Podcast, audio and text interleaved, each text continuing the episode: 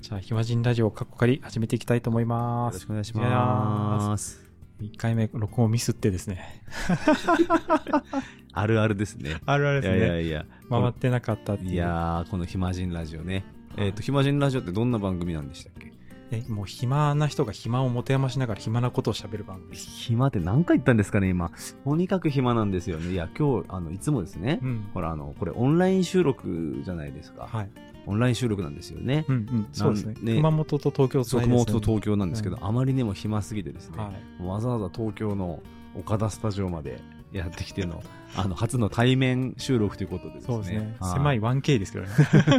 いやいや素晴らしいなんかミニマルミニマルななんかねすごい片付いたとそこうなんろでですよ。物が本当にないって言われるんですよね。ねえ岡田さんあ物あんま好きじゃないんですか好きとか嫌いとかっていう概念でもないかもしれないですね。え物って何なんですか岡田さん物、物ですか僕にとってですかあなくていいものですね。わーなくていいんですねまあ、ざうん。だからあってもなくてもいいみたいあっなてもなくてもいいです。うんどっちでもいいって感じです。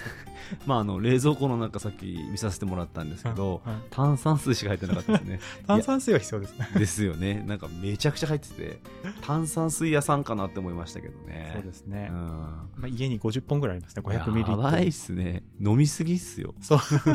いやほぼ飲料水が炭酸水で回ってますね。いやーあこのね炭酸水ちょっとって言うんですけどあー美味しいですね岡田さんのーなん炭か酸水すごいな。CM みたいです ね。急に案件感出いた。やそうそうそう何の案件もございませんないないはい何にもないはい何にもはい何にもマネタイズされてないラジオでございま本す当に。今日なんですけど、うんうんこの対面でなんか話すことなんですけど、はいテーマいやどうしようかなと思いつつもっていうところで、前回の「暇人ラジオ」の時に話しててなんか優しさっていうテーマは今度どうですかみたいな話がああっー出てましたじゃないですねか。。確かに。うん、なんで今日はちょっと優しさについていやーむず っ優しさについて。ちょっと話していければなといいですね。でもいいですね。なんかい暇い人暇人っぽい。暇人っぽいですよねなんかすごく曖昧なうんやつですよねうん優しさってね確かにえ岡田さんが思う優しさってなんか、まあ、軽く今ーいやさあの優しさとはですか、はちょっと今なんか前もちょっと言ったかもしれないですけど、うんうん僕はなんか余白っていう言葉がすごく出てきて優しさっていうところで余白ねなんかバッファというか、はいはいはなんかまんまなんかそこに空白というかいはい、、まあ、そこでもあっていいしそうじゃなくてもいいっていうゆとりというかうん、なるほどなるほど、なんかスペースがあって、うんうんうん、その中で絶対こうじゃなくてもいいしこうでもいいしみたいな状態なるほをど選べる状態がなんか優しさだなっなてなるほどね思うというかはいはいはい、はい感じるというか感じるというか、あー確かに余裕があるから、うんまあ、今のちょっとこう水平的に置き換えると、うんどんな人でも許される社会というか、うんまあ、学校とかでも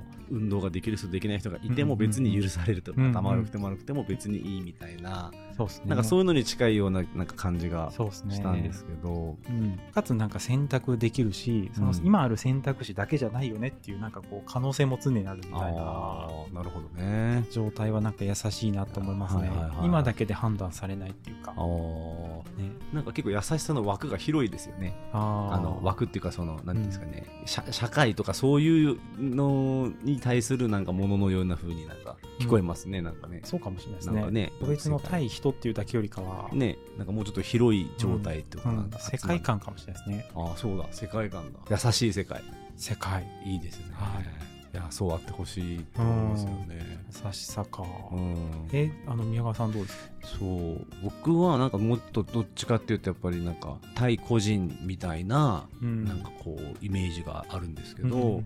親が子供に対して優しいとか、相手のことを気遣えるみたいな相手の気持ちに立てるうんみたいなことがなんかこう優しさっぽいなんかイメージな気がするうんですよね。で今日ねなんかちょうどそうたまたまねなんかこうんう来る時にうんうんなんか読んでた本の中にうんはいその優しさのなんかへ一節あってですね何ですかなんか小説家のうんなんかレイモンド・チャンドラーっていう人がなんかその作品の中で書かれてる話らしいんですけど、こ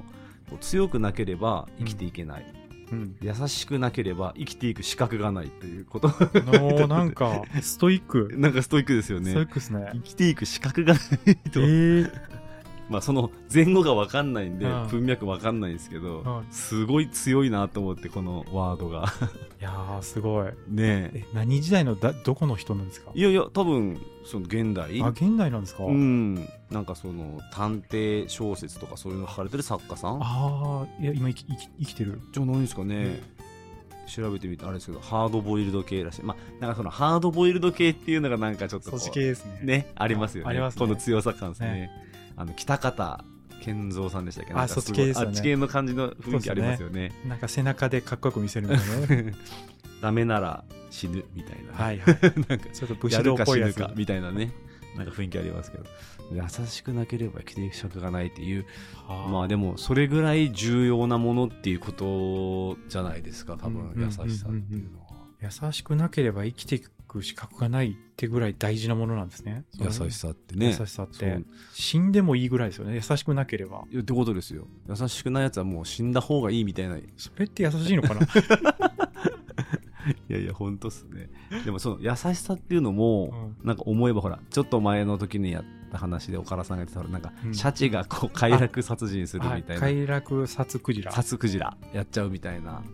そもそも動物に優しさがあるのかみたいな話もありますもんね、そうですようね。ん何を優しさって言ってんでしょうかね。ねうん。えでもなんかあるような気もせんでもないしみたいななんか哺乳類っぽいまあ哺乳類うんなんかそのにはなんかあるような感じがするんですけどねなんかなんか親子の感じっていうのがすごくなんかその優しさのうんちょっとしたなんか象徴みたいな感じにうんなんか見える気はするんですよねなんか猿確かに猿の子供と親みたいな確かに。毛づくろいとかしてるのはいはい。なんかほっこりしますよね。 ね優しさっぽく感じますよね、うん、で何なんだろうなーって思っちゃいますけどねなんか共感してこれが絶対この人のためにいいよねって思ってやってる行動でかつそれが受け手側にとっても心地がいいと感じてるであろうと予測される行動なるほどなるほどものが毛づくろいだったりとか、うん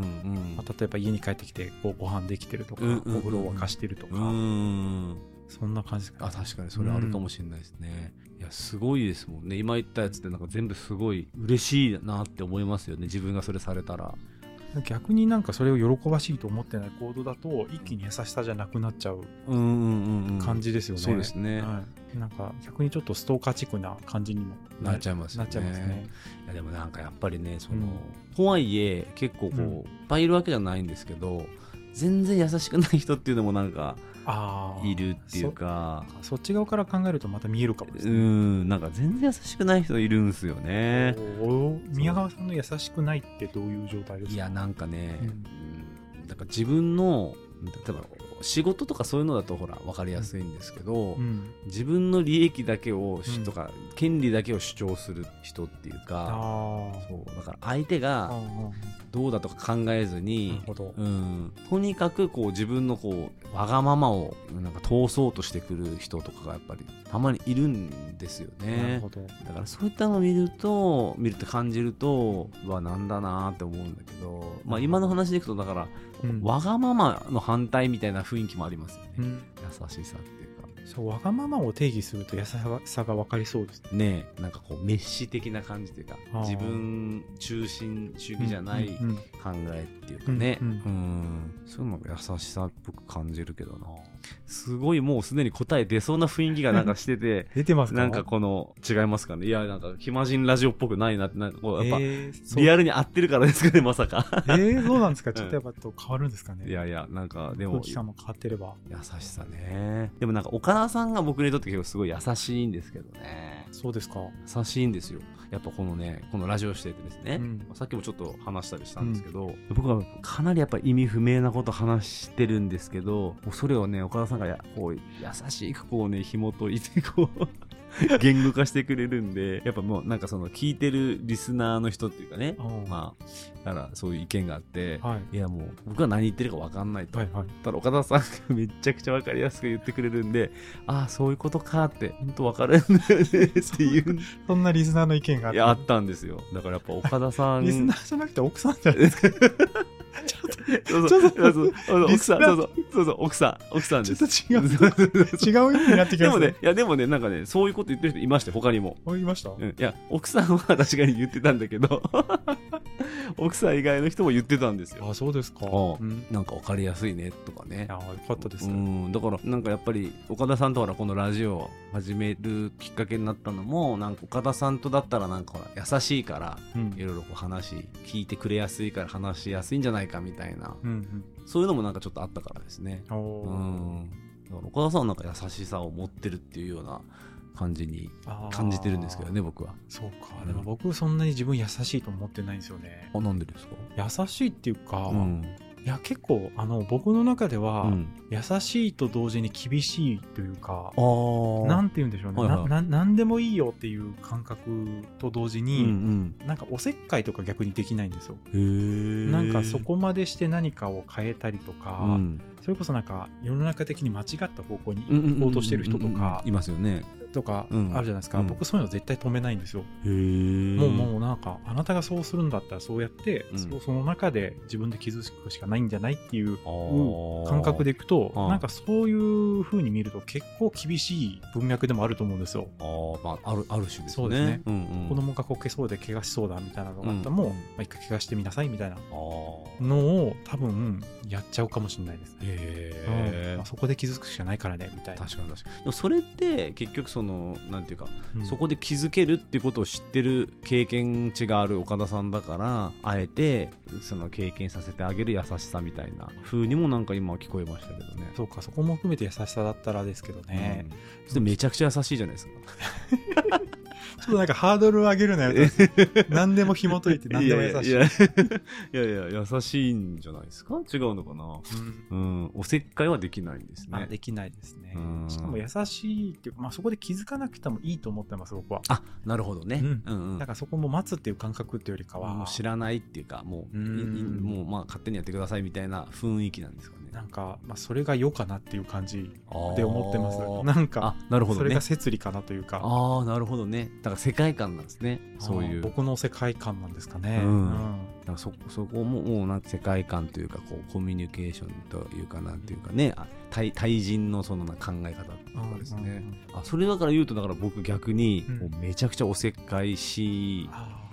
しじゃないけどしなとこが多分もともとあったりするんですーよあー、ねそうなんですか。なんかねもうすごい人の人生に介入しよう介入しようっていうなんかへえ。しちゃってそうどういう、まあなんか言える範囲っていいんですけど、どういう介入の仕方をなんかしちゃいがちですか、概念的にあ。ー概念的に概念的になんかこうこういう状況っていうのもあってもいいかもしれないですけどだから例えばなんかこう話してるじゃないですか、うんうんちょっとほらなんかこうな親しくなっていって、うんまあ、じゃあ家族構成どうなのとかうんなんかほらな何が好きなのとかいろいろ話すじゃないですか、うん家庭の話とかになってきたりとか、うんなんかうんいろいろほら、今までこういうこと経験してるとか聞いてくると、だんだんこう感情移入していって、おー今頑張ってるとか、なんかほうほうほこうういうことがあったのに、なんとかしてるとか、うんうんうん、なんかそういうのほら、いろいろこう聞いて、なんか結構うじんうん自分ごとみたいになんか感じてくるっていううんうんかう、んなんか、わあなんかすげえ、すげえな、頑張ってんな、とかなると、もうわけわかんなくなっちゃって、うん例えば仕事を頼みに来た人と話してるじゃないですか、お客さんとねう。う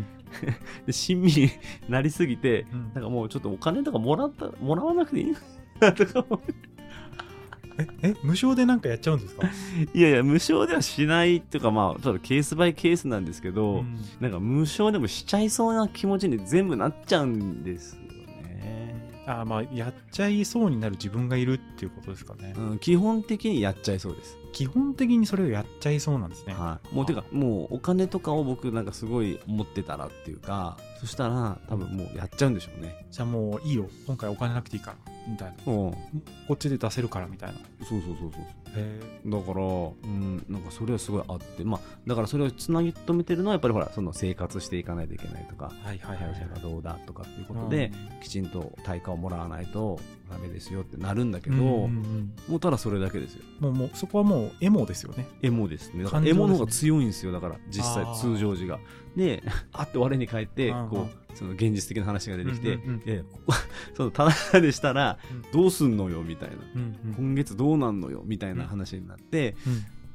あってなってじゃあいくらですみたいな話になるっていうかねだからもううん本当介入するっていうか感情移入するっていうかなんかもう良くない部分でもあるんですいい良くもあるんでしょうけど、うんうんだから結局おせっかいじゃないですか、だからそれもなんかすごいうんうんなんか弊害があったりして、うん経験でですねだから自分がほらなんかこうすごいこううん深入りしそうやってしちゃしすぎちゃって、うん相手もほらそれが普通ってやっぱりあー思ってきてでどんどん要求が高くなってきてあららららで途中でうん自分がいやちょっとおかしいぞってなる途っ中でて気づいちゃうえそうそうなんかいやいやそんなことは言ってないですよってそこまでほら、うんサービスしますよって言ったのが、うんもうタダにしてくれって最後言い出しちゃうみたいなあそういう感じになっちゃうんですか例えばね、うんまあ今はちょっと、うん、ちょ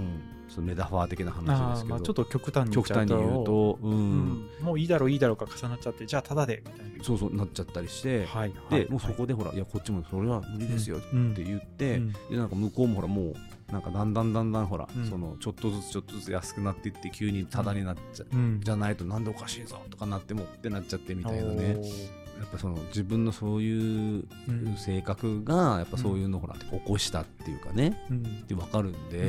んそういう状況にして、はいさはいさせてしまったみたいなね、うんそういうことしないようにしなきゃなーってやっぱ常々思ってるんですけどうねん、でもなんか自然と自分のその感情に従ってるとそういう状況が出ちゃうそうことがあったってことあですね。るんですよね、うんだからもう常にやっぱり、 うんそういう隣り合わせでだからその優しさっていうのなのか、うん甘えなのかみたいな、うんなんかそこもだから難しいですよね難しいですね。厳しさうん優しさ、甘えみたいなのがうん例えばこうあってね、うんうん、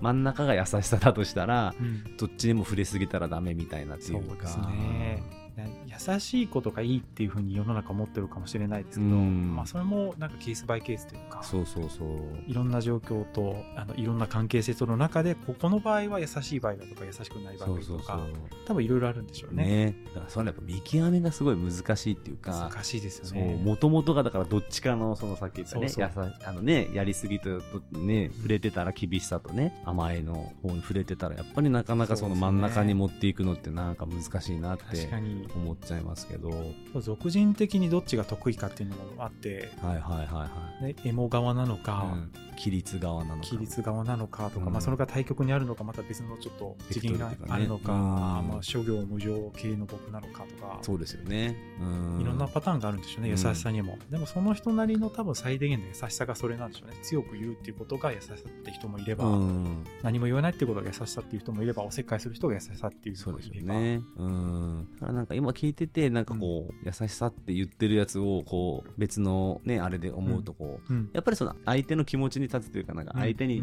ね、なんかしてあげるとか、うんなんかそういうふうにやっぱ聞こえてきますよね、優しさっていうのを言い換えると。あうーん。そそれだとすると僕やっぱ最大限の優しさはその人が言ってくるまでは何もしないな気がするんですよね。ああ、だから自由を担保してあげるみたいな。あそうですそううんです助ける自由もあるし助けを求めない自由もあるのでうん助けを求めない人に対してのおせっかいは優しくないと思うんですよ。なるほどね。うん、求めてきた時にその求めた分だけちゃんとあの一緒に考えるなるほどね。のは、うん、お互いに優しい気がしますね。ああ、そうでかか。つそれも無理せず自分のできる範囲でっていうのはめちゃくちゃ大人じゃないですか。いやいやいやいやいやできないですそ んなにもう言ってるだけかもしれない。本当うんでもさっきその話でなんかそのギブアンドテイクっていうなんか本、うんなんか前紹介していただいてなんか読んだんですけどそれになんかそういうこと書いてありましたねおー何ですかギブアンドテイクってあのなんかギバーテイカーって一時期流行ったやつですかそうそうそうそうそうそうなんか全然知らない話でさっきさっきの話をうん別の人にしてたら、うん自分が甘甘えさせすぎてっていう話でね、うんちょっとこうトラブルがなったりすることがあったみたいな話をしてたら、なんかそのギブアンドテイクっていう本の話をうんうんされて、うんなんかそのギバーテイカーって話ね、でなんかその与え与える人、うん、ギバーっていうのは与える人ですよね、うんうんマッチャーっていうのがいて、はいはいはいマッチャーは50-50にはいこう物事を進めたい人、うんうんうんでテイカーというのが相手よりもより多く自分の方に取りたい人みたいな感じの話だったんですけど、あだからなんかそのギバーっていうのが与えるから、うんまああたかもいいように聞こえるんだけど中にはそのいいギバーと悪いギバーみたいなのがあって、悪いギバーはさっき言った自分の話みたいにうん与えすぎちゃってもう関係性が逆に崩れちゃうって。ーうんうんいいギバーっていうのはやっぱりその自分に無理がない範囲で与える人っていううんなんか定義だったと思うんですすごけい。どまさに、にだからその岡田さんの考え方っていうか今話してた話ってうん、へそのいいギバえ、ーうんのなんか感じと同じだなって思いましたけどね。なるほど。うんその良いか悪いかもまあ状況に変わっちゃいきますけどしままあすけまあどまあねま。あまあそうもでっすねと与える時が必要な人も多分いると思うんですよね。そうですね。枯渇して死にそうだみたいな人とうか、んうんうわんうん。かんないですけどね、うんそれも。うんそうねだからなんかその自分の多分できる範囲っていうのが多分あってだから自分が空っぽになってしまうほど与えてはダメだっていうことだと思うんですよねあーとても大事かもしれない。余力がある範囲でっていうか続かないですもんね。ねの時そうそうそうそう結局やっぱりそのなんかじさっきなんかね流行りで持続可能性とかなんかサステナビリティとかサステナビリティ。言いますけどでも本当そうですよねなんかそこについてなんかあんまり考えてこなかったなんか世の中があるような気がするっていううかんうんみんなもですけどねだから最近やっぱそういう言葉をなんかよく聞くようになってからは結構そこに、まあ、できないんですけどうんやっぱり考えるようになりましたねなるほどんかそのちゃんと継続的に支援できるのかとかですねあやって。ー確かにそうですよね、うんただめちゃくちゃ自分苦手なんですよ苦手なんですか継続させていくのっていうのがおーだからなな何の継続ですかだからその何か物事をうんその継続させていくのにうんうんそのほら、まあ、0から1をこう、うんなんか始まるじゃないですか、何事もうんですね。うんうんでそれからほらずーっとその、まあ、育てて1をうんこう、100まで育てていくとか、うんまあ、事業とかもそうですうし、んまあ関係性はそんなないんだろうけどそうだから持続可能にしていくためにおーなんかしだから多分仕組みを作るってことだと思うんですよね。あー仕組み作りそう継続的な仕組み作りがそうそうあの苦手そうそうなんかちょっと苦手かもですね。継続できる仕組みっていうのがまずどんなものかっていうところですよね、うんうん、でそれに合わせた仕組みがどうやって作れればそうそうそういいのかみたいなうんでさらに言うとそれをこう実行していけるのかあーみたいなそうかそうか仕組みを考えて実行に移してですよね維。持していくとそうそういそううフェーズもあるわけですねねなんか繰り返しがやっぱり結構苦手なんでああそうそうそう繰り返しをねなんかこうどういうふうにこうしていけばいいのかなってやっぱいつも思いますけどねそっか持続可能にするための。そもそもあれですけどあの矢賀さんは維持してそれを続けたいっていう欲求はあるんですかあーあんまりない。 あんまりないことはないんですけど、ないんえですーよね。ない、うん、なんかあんまり薄いかもしれないです。いや、もちろんほら、それはだって絶対必要じゃないですか。なんかこう、積み上げないといけないようなこととかっていっぱいね、えー修行みたいなこともあるありますょようしねそうそう。うだんけど基本的には、その瞬間のパフォーマンスとかの方にう、んやっぱりなんか重きが置かれてる気がします。自分の感覚はあ。ーそこが宮川さんにとっては一番重きが置かれてるポイントなんですね多分ですね。この今瞬間の変化というかそうそうそう。で今のこの点っていう部分っていうかそうそうそうそう。点の最大化みたいなとあ、か全然僕運動ができないっていうなんかあ特徴があるんですけどー運動っていうのはその続けることもそうだしその運動自体もってことですかあの運動ができないそのああスーポーツスポーツができないんですうよ、んだけどその考え的にはうんちょっとスポーツっぽいですよね うんうんその瞬間的にこうあそうですね最大値みたいなやつとかですね今その瞬間みたいうな、ーんそうでもそそっちの方がなんかこううんいいかいいというかなんていうかなんか性には合ってそうですよねそその辺の動きとなんか優しさのがどういう状態でこう優しく荒れるかみたいなのってやっぱ大事な気がするんですよね。ああなるほどねうん心地よい状態心地よい状態うんを維持するっていうか、んその方が優しくなれるとうんねまあ、簡単な言葉でいくとあのよく聞くそのご機嫌っていう言葉なのはいかはいもしはれいないはですいけ。どごね。機嫌ですね。うんんうん。その瞬間。間にこう素直にうん。乗っかれてる自分うんうんうっんて。いうのは多分ご機嫌だと思うんですよ確かに確かに。ううんん。楽しんでますもんはいね。なんかやっぱ自分のメンテナンスの維持みたいなところがが優しさとなんかワンセットな気はしますけど。あーね。確かにですね。そうか、だから自分がいい状態じゃないと、うんまあ、誰に対しても優しさは出せないというか、ああげ与えれな可いみたいな。能性はあるかもしれないで確すかね。に確かに。あーそうあ上げすぎちゃって枯渇っていうのもそれですけどね。そうか、そうか、そうかうん。まあ、状態良くないですもんね。上げすぎちゃうからでうすんね。無理してるんですもんね。そううんそうですね確かに。ってことは優しさっていうのは、なんていうかこう、お互い無理しない状態での余幅の交換みたいな感じですかね。うんだからあの渡せる範囲での交換が行われてるそういうことですよね。ああ、なるほどね。おーすごいですね、それは。出せる範囲範囲での交換うん、10日交換みたいな、なんかそうですよねそういうやつですよね。その範囲を超えないようにってなんかそんな会話して優しさ発揮する人いないですけど ねでもなんかやっぱみんなこう、 なんていうんですか、優しさセンサーで、うんやっぱ測ってんでしょうね。こう、まあ普段自分の中のね普段そうそうそうそう、なんかこう、あーって。でも確かにうん。あのあの仲良くなる友達ってどんなんだろうって友達と話してたことがあるんですけど、あうん、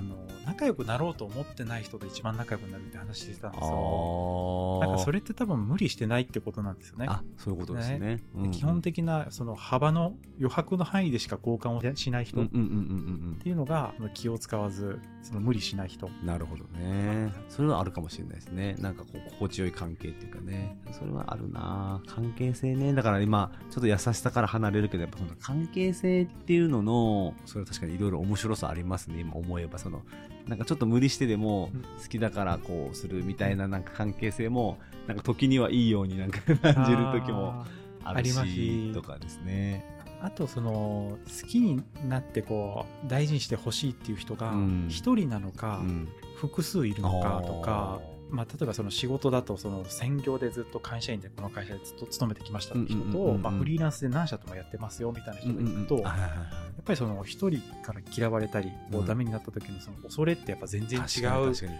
怖いですよね気がしますよねうん。なんかその恐れによってこう与えなきゃとかうんそう自分自身がこう尽くさなきゃみたいなね、みたいな、うんうんよく見られよう上司にはなんとかこうお世話を送んなきゃみたいなちょっと古いなるほどなのるかもしれないほですどけどうん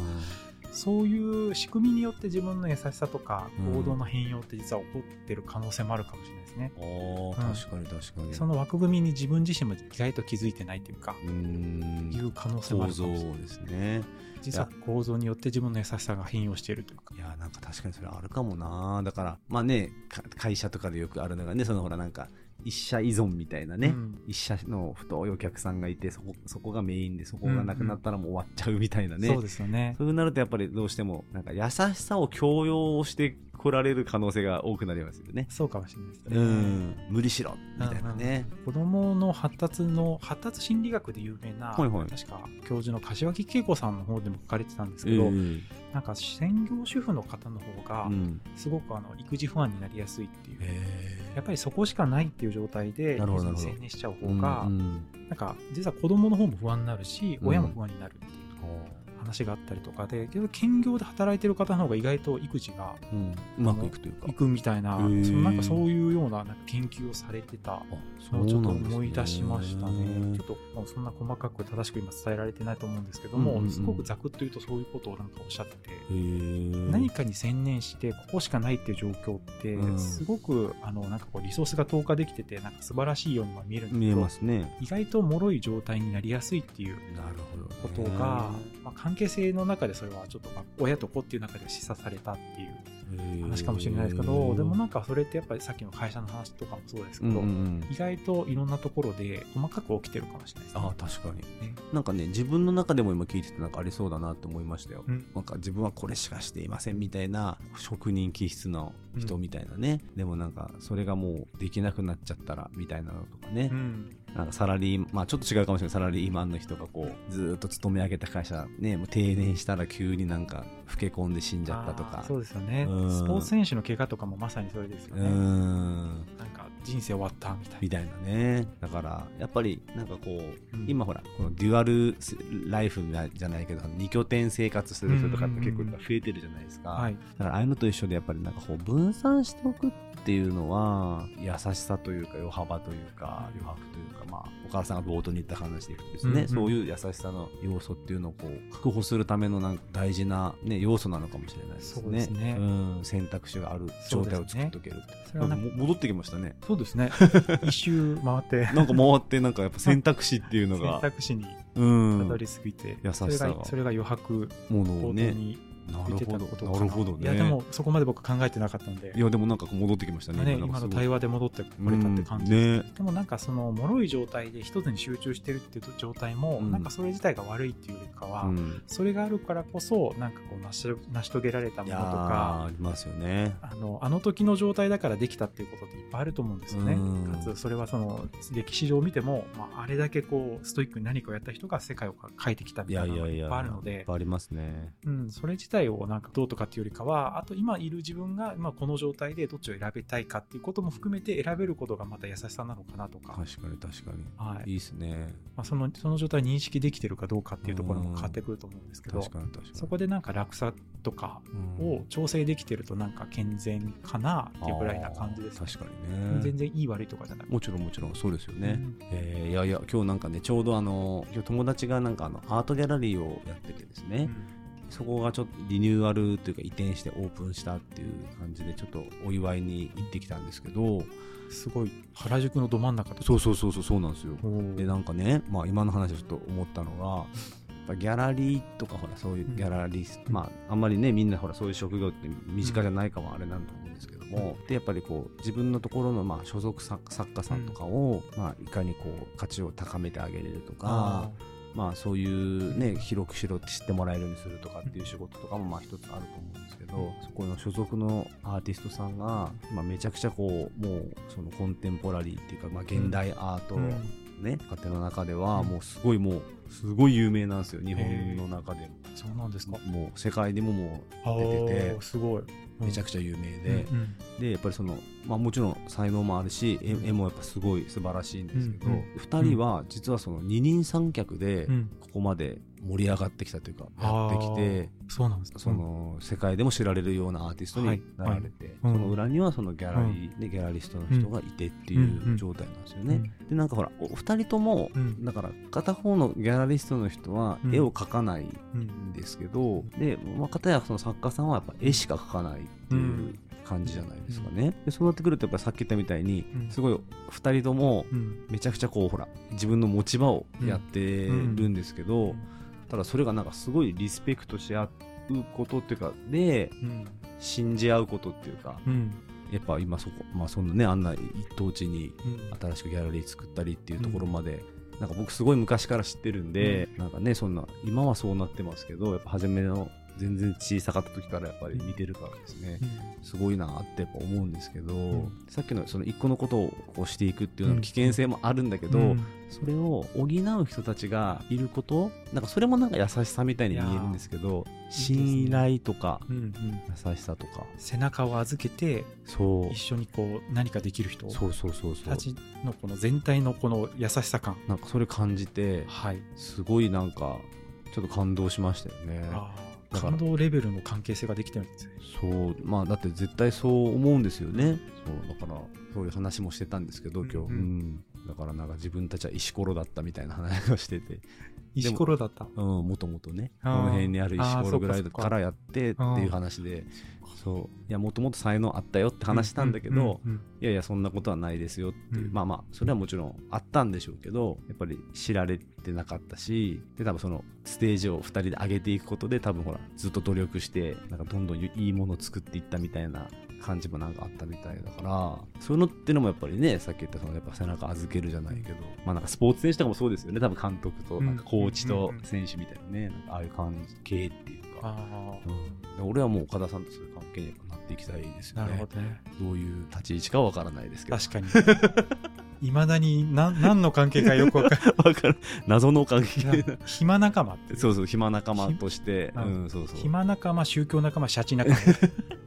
もうパラメーターがわかんないですねい でも今日からあのですね岡田さんあだ名がスペイシー岡田になったんでスペイシーでちょっと宇宙とつながった会話そしうかそうそう宇宙と交信する男スペイシー岡田になったんでスペイシー岡田とピーターには ー そうもう意味わかんない分ですかけど んないもうこの会話があのスペイシースペーシー、スペーシー。そう。とか、いやまあ、優しさっていうところで言ったら、ね、関係性みたいなところのうん作り方ですかね、やっぱ信頼関係とかリスペクトっていうところうのんうん根底があると、何か、なんか同じ行動でもなんか捉え方がやっぱ優しさっていう意味でも変わりそうですそようですよね。ね。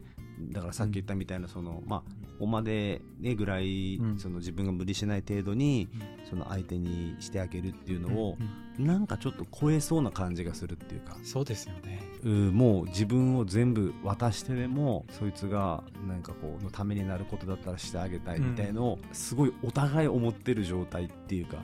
でもそれってやっぱすごい優しい世界観な。それ、まあそれはそれでですけどね。優しさとは違うのかもしれないけど、なんでしょうね。んでも、すごいきついこと言われてうも、ん親友に信用と信頼してて、あいつだからこそ言ってくれたとかうん、うんうんうん。なんかそういうことを考えて優しさだなって捉える人はいるかなっていうふうに思ったりあでそうですよね。確かに確かに。なんか優しさ。さがこう一気に内容が変わるというか、うん怒られたと感じるのか、うん優しいことをちゃんと今誰も言ってくれないだろうからと思って、うん嫌だと思ってるだろうなって思いつつもちゃんと言ってくれたってなるほどね捉えと捉えるのかですね、捉えるのか、うそんなこと普段言う人じゃないのにとかうんうんうんうん。いうふうに思ったりとか、確かに確かに。でも受け取り手のその状態によってもそれが優しさと感じる時なのか、うんまあ、なんかおせっかいで嫌だなって思う時もああったりとか。確かに。この辺はなんかね、相当変数だらけで難しい。いやー確かにですね、ね。その思春期の子供とお母さんみたいな。なるほどねう。るせえよって言うんじゃなくて、いいややいやいや違うの、あなたのために思って。もう本当 それですよね。それもういろんなとこで見ますよ、それ。本当にうん。でもまあ、なんかね、総じてでもなんかもうわからないっていうのももうしょうがないかなって思あ思っちゃいますけどね。そうね、分からなくていいと思って、嫌われてもいいと思ってやれるっていう優しさもありますよね。そうそうそうそう、なんかね自分はなんかそっちタイプなんですよどちらかというと子供とかに、うん、そうさっきお母さんが言ったの似てるかもしれないんですけど、わからないけどっていうのがあるから、もうあえてそのこうしなさいってはもう言わないっていうかね、まあ答えはなんか出さないっていうかね、まあ問いの状態である程度あのあ考えれるようにまあなんとかしてあげたいなって思いながらなんかうん余白をそうですね残したいと思ってなんか接せますけどね子供とは。待つっていうのもやっぱ一つの優しさだし、うん立派ななんか行動の一つですよね。そうそう言わないっていう。っていうのもですね、なんか言いたくはなるんですけどね、もちろん,、ううんだからなんかそれも面白いなんかこと言ってる人がいて子供っていうものを子供として扱わないみたいな、うんうんそれが、うんそもそもだから人間として扱ううんっていうところが、その子供に対するこう、うん子供っていうか相手に対するリスペクトみたいなことを言っててですね、だから子供だからこうしなさいああしなさいってうんうん言っちゃいがちだけど、うんうん子供じゃないって思ったらそんなことやっぱりなかなか言わないからでうすんうんね、確かに子供って実はめちゃめちゃちゃんと分かってますよね。そうそれありますよねねなんか自分たちが子供の頃のことをそれだけやっぱ思い出すんですよでいやもう確かに思ってたって思ってた、そ思ってました。うですよねね、自分たちはそう思って生きてきたのに自分たちの子供にはなぜかあの時の同じ子供扱いをするっていうそう怖いですよねなんでなのってなん感じでなんでしょうねね多分自分となんか切り離された別のなんか子供っていう生き物と捉えてるんでしょうけど、うん多分そんなことなくてちゃんと子供分かってるんでしょうねそうなんかねでもそれ言う言いたくなる時の感じってなんかねこれわかんないですけど、うん自分の頭の中にね自分が子供の時にそういうふうに言われたみたいなイメージが思い浮かぶんですよあだから言ってる言わなきゃみたいあなそっかそっかなんかねちょっとイメージがあって刷り込まれてるっていうかなんか大人はこうあるべきみたいなバイアスとか子供のこういう時にはこういうふうに言ってあげなきゃいけないみたいなうんバイバイアスっていうかまあその経験っていうかなんかそういう社会だったみたいなことがなんかすごい刷り込まれてる気がして、うんでもなんか実際そうじゃないじゃないですか、うんだからそういうのがよぎってきてあダメだってねなんか思う時がたまにあるんですよ。ちゃんとそこで気づけててストップでうん、かけれます、ね、かけれるんですそうねでそれはなんかすごい自分の子供がですね、うん自分とそっくりなんですよねあそうなんですか顔とか、まあ、性別は違う娘なんですけど、うんうんうん顔とかもまあ似てるんだけど、うやっんぱそれよりもなんかすごいね最近気づいたのが、なんか考えてることが似てるっていうかなるほど不思議なんですよそれはもう分かるんですかわかるこの子こう考えてるあやっぱ考えてたなんかねいや話しててわかるんですよ、うんこへうーこう思うんだけどっていう話が、うんうわなんかそれ自分みたいだとか、なんか自分と対話してるようなうん、ちょっとあるんですよ。感覚なんですそね。うなんか言ってる話とかが、はいなんか疑問に思ってることとかね世の中、まあ、子供だからほら知らないこといっぱいあるじゃないですか、疑問に思ってることとか、なんかこういう風に捉えてるみたいな話をやっぱするんですよねなるほど。それが めちゃめちゃ自分みたい共感できるんですね。なんかそう理解できる。そうそうそうまあその今の自分と同じかもしれないしもしくはそのぐらいの頃に自分が考える頃と同じことかもしれないみたいなことを思い出したりするんですよ、だからまあそれで、まあ、自分も立ち戻って、あうんそういえばあの時こんなこともう考えてたからあやっぱりもうこれわかるわとかうね、んもう言わなくてもいいわとかね、その時ももうもう大人とほとんど変わらない接し方しないとダメだわとかってうん気づいて思うんですよね、あーいいですね。それで気づけてる方と気づけてない親子関係とって分かれ分かれると思うんですけど、あー気づけてる関係だけで何かちょっと違うかもしれないですね。あそうだからねうんやっぱり子供っていうのは、うん。まあなんかほらいろいろんな感情がほらなんかあると思うんですよ、うん子供に対してうとかん子供見てて、うんまあ、自分の子供まあ人の子供でもあるのかもまあその生活してるかな、うんそしたらなんかねやっぱ自分の追体験ですね僕の僕の思ってる子供のそのなんか感じることとかいいことみたいなあー自分の追体験するっていうのはですね、うんめちゃくちゃ大きかったですなるほど。うん、なんで、うん、幼少期の時って多分その今社会人になって、うん社会のいろいろ学ぶじゃないですか、うんだからそれによってこうなんか出来上がったなんか考え方とうかん頭とかあるけど、んやっぱその追体験することで子供の時にうん普通にもう何も知らなくて考えてた自分の素の部分みたいなうんあ素の考え方とか、そっかそうだこれ自分こうだったみたいな。う。そう素の感じ方とか、んやっぱ思い出せて、うんなんかすもう一回そのなんか自分のもともとの状態になんかちょっと立ち戻れる感じがするっていうかですね。もともとのあの頃の少年宮宮川君を思い出して立ち戻ってる感覚なんあだるんですよ。あこれこうだったわ俺みたいそうそうあ俺こういうの好きだったわとかな。ね。うんうんうんでやっぱりさあのねそうなんですあれの話でもそうですけど、うん今日話した話でもなんか才能みたいな話とかね、うんだから自分の好きっていうのとかがあって何だったんだろうってやっぱみんななんか自分は分からなくなってるのかなみんなって思う節があったんですけどでもなんかそれがねその子供の追体験で、うん思い出せるっていうのはなんかすごく大きい価値というか感覚なんか自分と似てる人とか近しい人との対話って究極の自分の内内省とつながってるのかもしれないですね。あそういうこのうん不思議ですけどね。ねえいや面白いですよねだからそういったのってううん僕も親と話してて、うんなんか困った時に父親とか母親に相談したりするんですけど、はいはいなんかどう思うっていうことを問うて帰ってきたこととかが、うんあんままんま自分だったらそう思うなってことばっか 書いてくるんですよ。へまあえ悩んだら結構意外と近しい人に相談して、うん戻ってきて確うん認作業するって、なんか解決につながるかもなっ確てかいにう確かに思いますね。うん面白いですうんね、なんか子供で感じたことあるけどその親でそういうのってなかだからうんなんか親ともこうやって話すとまた違うかもしれないですねそうですね。うんななんかなななんか理解できなかったなって行動も、うんよくこう親の方に聞いてみると、うんあの時こう思ってたからっていうので、あれそれって優しさじゃないって今の自分の感覚だったらわかるみあたいなこあなるほどねととかも、はいはいはい実はその親との関係の中でもそう追体験ってあるのかもなるほどね。いや、あるでしょうね。ね、だから優しさと気づかなかった優しさを探すっていうのは意外と親でもできるかなとは、確かに。ね、あるあるかもしれないね。そう、だから僕の家が、その家庭が離婚してるんで、うんなんかほら、そこまで多分、なんか、親、親とこう、すごいグーってこうね、なんかほら、してるっていうのが多分、ちょっと他の人より少ないのかもしれないなって今思いましたけど、でもやってみたらね、意外とやっぱそういうのがあるのかもしれないから、なんか、いいかもわなかんないねなわかんないですよねわわかかんないですよいや、ねわかんないです。でもなんか、ね、面白いですよね。うんだから自分と似たような人が結局 なんか上にも下にもいっぱいできていくっていう感じっていかそうですよねうんまあ、確かにある種の、まあ、半まあ半分ほら違う DNA っていうか入ってくるんでしょうけど苦労みたいな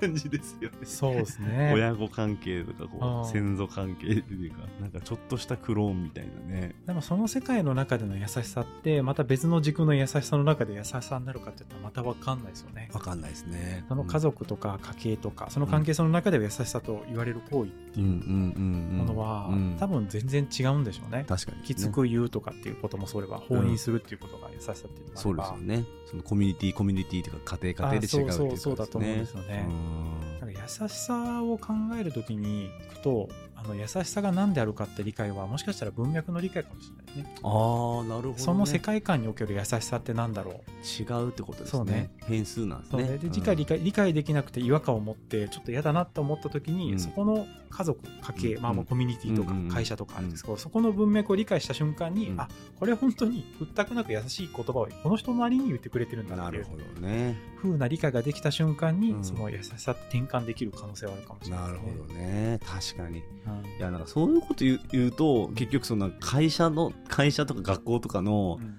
まあ、会社だとかはだから、まあ、よく言うパーパスみたいなやつとか、まあ、け経営理念みたいなやつとかね、うんこういうふうに思ってますとかこういうルールがありますとかっていうのがちゃんとこうほら届かせないといけないみたいなことなんかこの経営者の人とかなんか言うじゃないですか,、はいなんか社員の人みんなに浸透したら、うんまあ、なんか今聞いててなんかそれ それとかのなんかすごいなんか似てるなってなんかちょっと思いましたけどねあーなんかそそれがちゃんと文脈の浸透みたい浸な透そしてそれが守られてるかどうかが信用みたいなあーそ信っか頼っていうかそうかそうか、うーん信頼の話にもちょっと戻ってきましたねそうそうなんか信頼があるあれば、まあ、優しさと感じれるみたいなあねーその流れで出てますけどその文脈を理解するためにはどうしたらいいんだろうみたいなのがあ確かに確あると思うんですけど、うんうんそれちょっとまた周辺後編で話していきますかいいですね文脈ですねその優しさの文脈理解はどうしたらいいんだろあうあっいいでですね面白い さすがまとめ方がこれ何の台本もないからないですよ全然ない ですよだんだん喋ること決まってないですいよやいやすごいですねそんなことないでもあの今日はあれなんですよねやっぱりリアルでこう顔見ながらまあまあね話してるっていうか空気感あれだからちょっといつもと感じが違うちょっと違いますよね、うんなんか違いますよねうんなんかでもより深くいけてるような気がしないでもないですないでますねやっぱね、うんやっぱ対面の情報量多いから多い多いやっあぱあすごいですね対面ってねううんん、まあこれをどういうふうに後から聞いてみてねああ全然変わらないじゃないかとか言い出すかもしれないんですけども、うんうんわかんないですね本当一周回ってシャチだとか言ってるかもしれないじゃあもうスペーシー岡田さんスペーシー岡田あの周辺の方にじゃあ行きたいと思いますじゃあ前編これで終了したいと思いますはい、ありがとうございました。はい、ありがとうございました。